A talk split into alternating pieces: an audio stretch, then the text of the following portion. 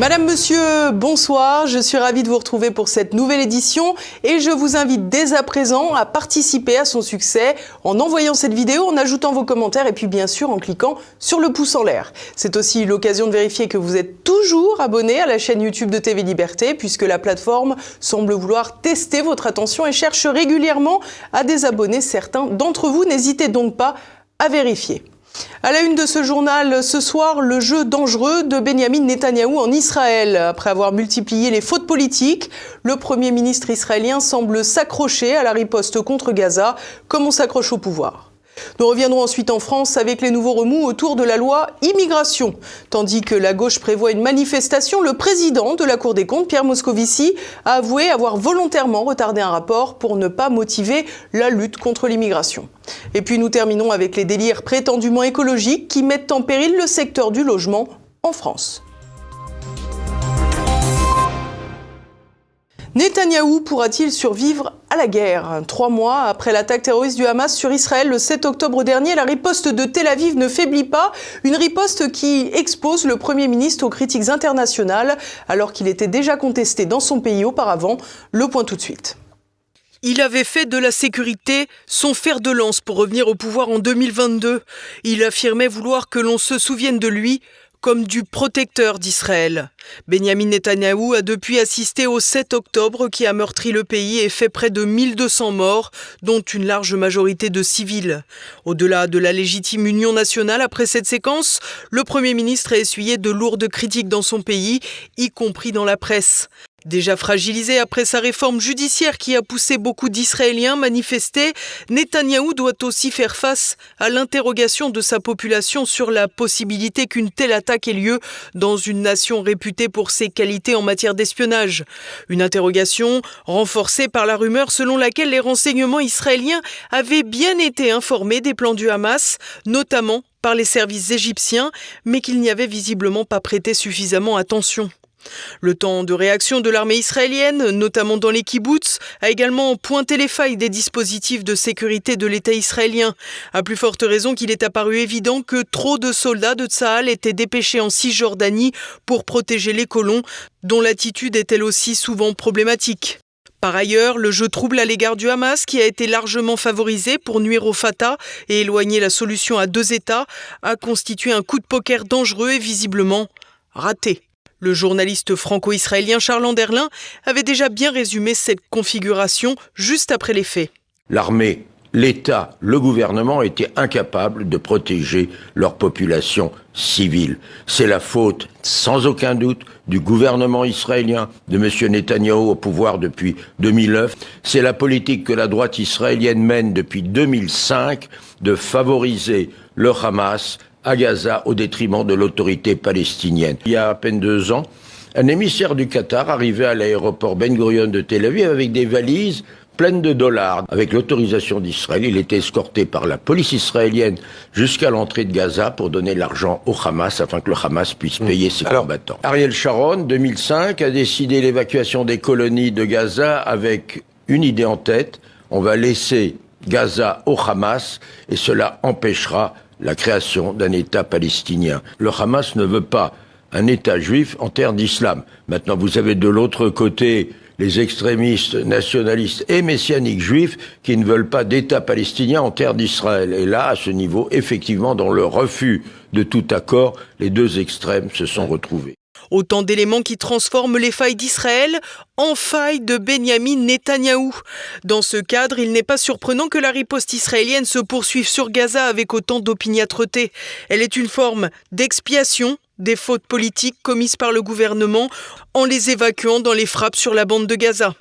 Pourtant, plus de 130 otages sont toujours portés disparus et si plus d'une vingtaine ont sans doute déjà péri, les familles voudraient que le gouvernement israélien privilégie la libération des survivants.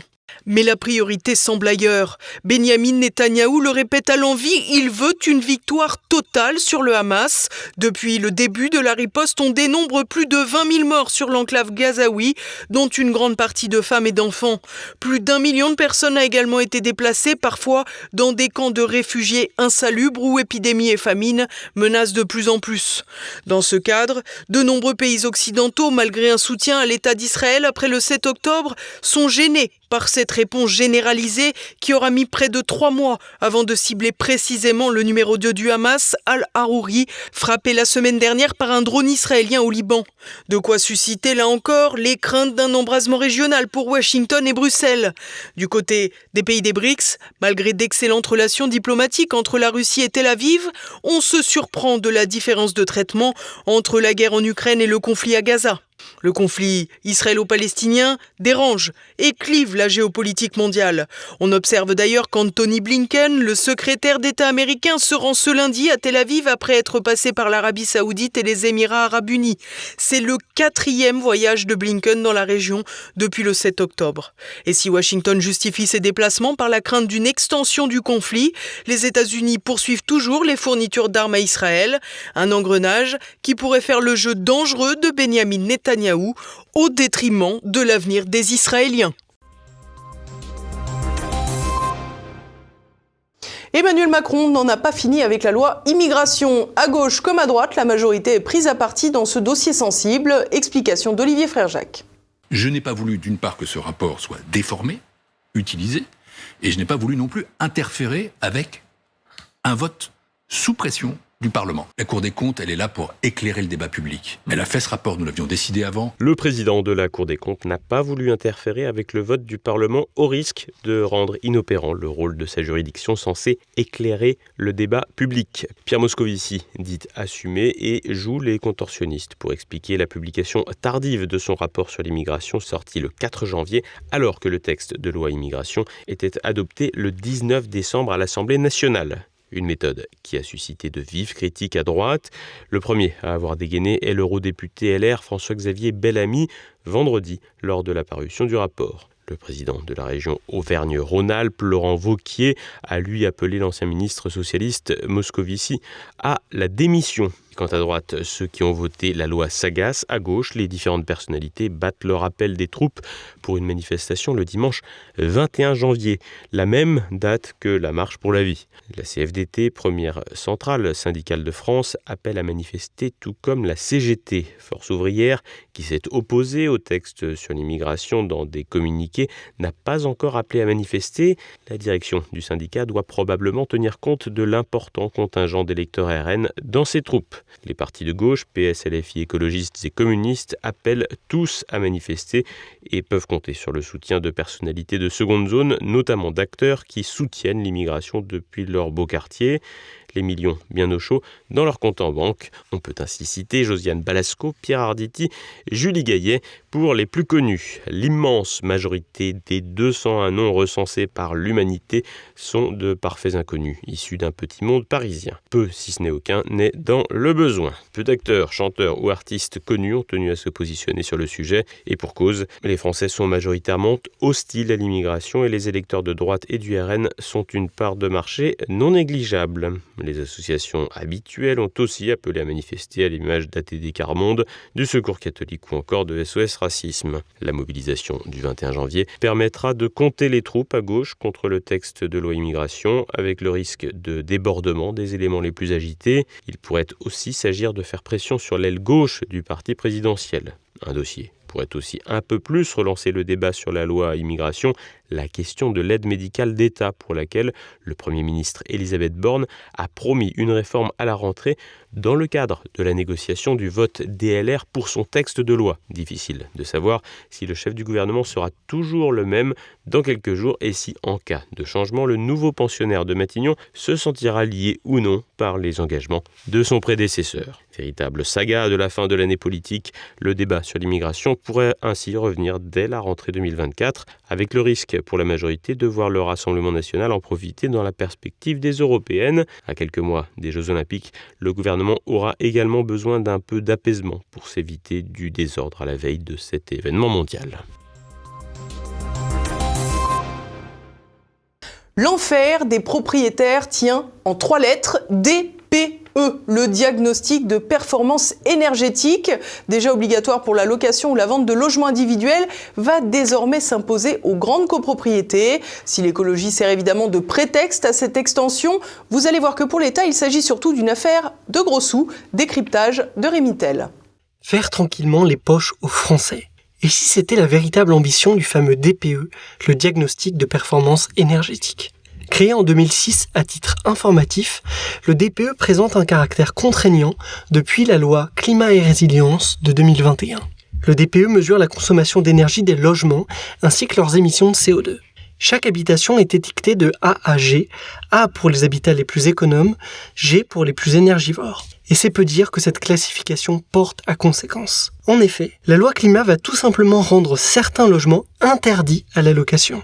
Ainsi, entre 2025 et 2034, les appartements ou maisons de type G, F et E seront bannis du marché locatif, les logements F et G ayant déjà vu leur loyer gelé depuis l'été 2022. Nouveauté de 2024, le diagnostic de performance énergétique revêt désormais une dimension collective. Les grandes copropriétés et les propriétaires d'immeubles sont ainsi tenus de faire réaliser un diagnostic à leurs frais. Et si le DPE épargne les locaux industriels et commerciaux, la loi Elan prévoit que les entreprises engagent une réduction drastique de leur consommation d'énergie. Moins 40% en 2030 par rapport à leur niveau de 2010, moins 50% en 2040 et moins 60% en 2060. En cas de non-respect de cette trajectoire, il faudra payer. 1500 euros pour les personnes morales et 7500 euros pour les personnes physiques, si un plan d'action n'est pas mis en place une fois l'infraction constatée. Une bonne façon de mettre à genoux les petites entreprises sans frapper trop fort les mastodontes du CAC 40. Les mauvais élèves sont également affichés sur le site du gouvernement. Trois ans après sa généralisation, le DPE fait donc beaucoup de mécontents. Sa méthodologie est contestée, les cas de fraude de plus en plus fréquents, les artisans toujours moins nombreux pour intervenir. Mais il y a pire encore. Dans un contexte inédit de crise du logement, le DPE risque d'aggraver la pénurie d'offres. Rien que sur Paris, près de 57 000 logements sont concernés selon les chiffres officiels. Ce n'est pas de nature à faire baisser les prix de l'immobilier, à moins d'un fort ralentissement économique auquel le DPE pourrait également contribuer. Une récente étude de la Confédération des petites et moyennes entreprises en atteste. Alors qu'un employeur sur deux déclare rencontrer des difficultés à embaucher, près d'un sur cinq affirme que le candidat a renoncé au poste faute d'accès à des conditions décentes de logement. Surtout, le DPE coûte cher. Pour la réalisation du diagnostic, bien sûr, mais avant tout pour les travaux qu'il implique, même si ces derniers peuvent donner lieu à des déductions d'impôts ou à des aides à la fin, un seul véritable gagnant, l'État, qui récupère la TVA et renverse la charge de la preuve quant au coût de l'énergie. Si vous payez trop cher, c'est que vous vivez dans une passoire thermique. Je rappelle que le calendrier, on le connaît depuis 2019. Mhm. Attention à repousser le moment, à continuer à avoir des passoires thermiques dans lesquelles les locataires payent des factures faramineuses, alors que avec quelques gestes de rénovation, on peut changer cette passoire thermique de catégorie. Mais les chiffres, eux, ne mentent pas. En 2023, l'électricité a augmenté de 15% en février, 10% en août et une nouvelle hausse de 10% est attendue au premier trimestre 2024. Autrement dit, avec ou sans rénovation énergétique, vous continuerez à payer toujours plus. Et partons à présent faire le tour de l'actualité en bref avec Renaud de Bourleuf.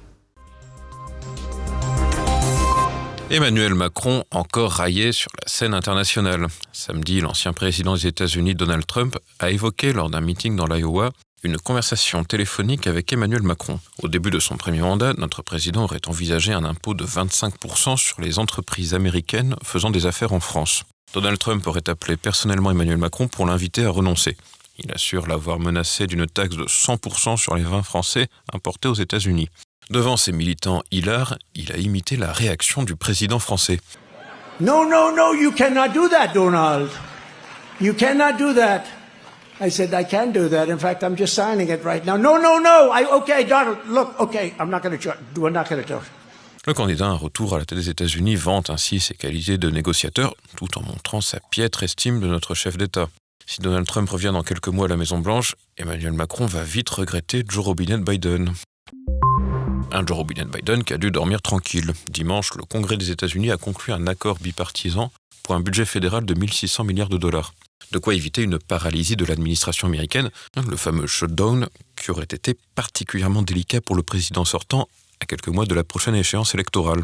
Les démocrates et les républicains doivent débattre jusqu'au 19 janvier pour discuter des orientations de ces dépenses. L'aide militaire à Israël et à l'Ukraine, objet de controverse, sera toutefois traitée à part. Au mois de décembre, l'opposition républicaine avait bloqué une aide de 106 milliards de dollars pour les deux pays, invitant la Maison-Blanche à se concentrer sur les problèmes intérieurs. Un géant de l'aviation au bord du crash. Vendredi aux États-Unis, un Boeing 737 a vu sa porte s'ouvrir en plein vol.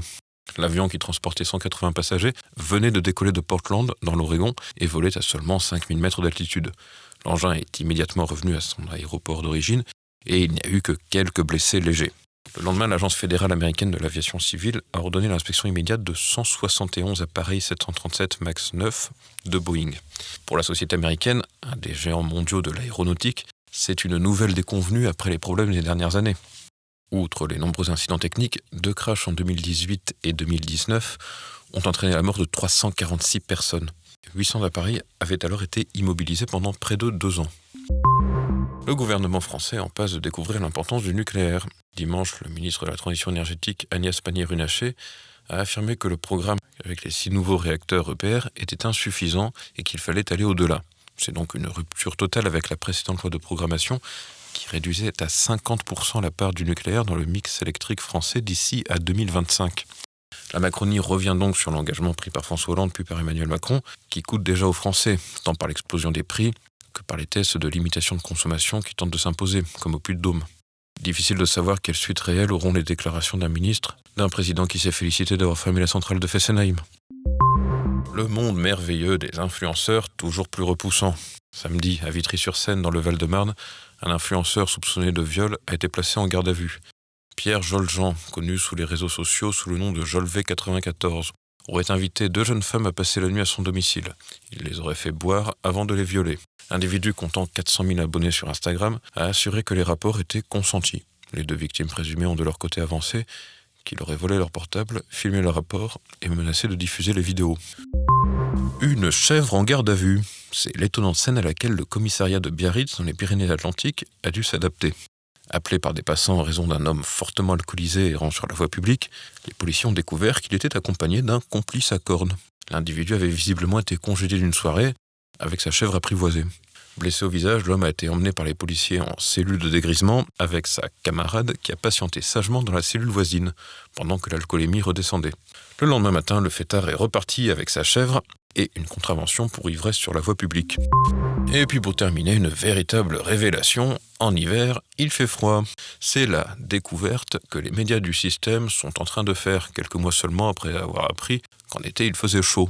En effet, après un début d'hiver très doux et surtout pluvieux, comme le déplorent particulièrement les habitants des Hauts-de-France, les températures chutent ces derniers jours pour passer dans le négatif sur une partie du territoire.